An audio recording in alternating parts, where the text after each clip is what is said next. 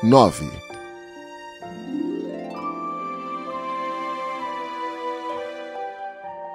Creio que ele se aproveitou de uma migração de pássaros selvagens para fugir. Na manhã da viagem, pôs o planeta em ordem e revolveu cuidadosamente seus vulcões.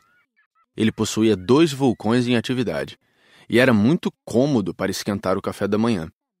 Possuía também um vulcão extinto, mas, como ele dizia, nunca se sabe. Revolveu também o extinto. Se são bem resolvidos, os vulcões queimam lentamente, constantemente, sem erupções.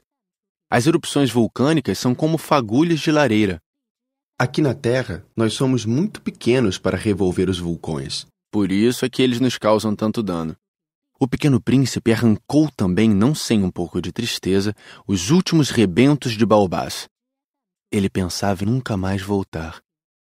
Mas todos esses trabalhos rotineiros lhe pareceram naquela manhã extremamente agradáveis. E quando regou pela última vez a flor e se preparava para colocá-la sob a redoma, percebeu que tinha vontade de chorar. Adeus, Disse ele à flor. Mas a flor não respondeu. adeus. Repetiu ele. A flor tossiu.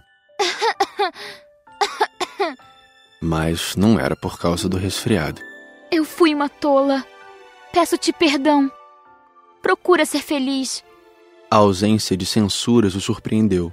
Ficou parado, completamente sem jeito, com a redoma nas mãos. Não podia compreender essa delicadeza. É claro que eu te amo. Foi minha culpa não perceberes isso. Mas não tem importância. Foste tão tolo quanto eu. Tenta ser feliz. Larga esta redoma. Não preciso mais dela. Mas o vento. Não estou tão resfriada assim. O ar fresco da noite me fará bem. Eu sou uma flor. Mas os bichos. Preciso que eu suporte duas ou três larvas se quiser conhecer as borboletas. Dizem que são tão belas. Do contrário, quem virá visitar-me? Tu estarás longe. Quanto aos bichos grandes, não tenho medo deles. Eu tenho as minhas garras. E ela mostrava ingenuamente seus quatro espinhos.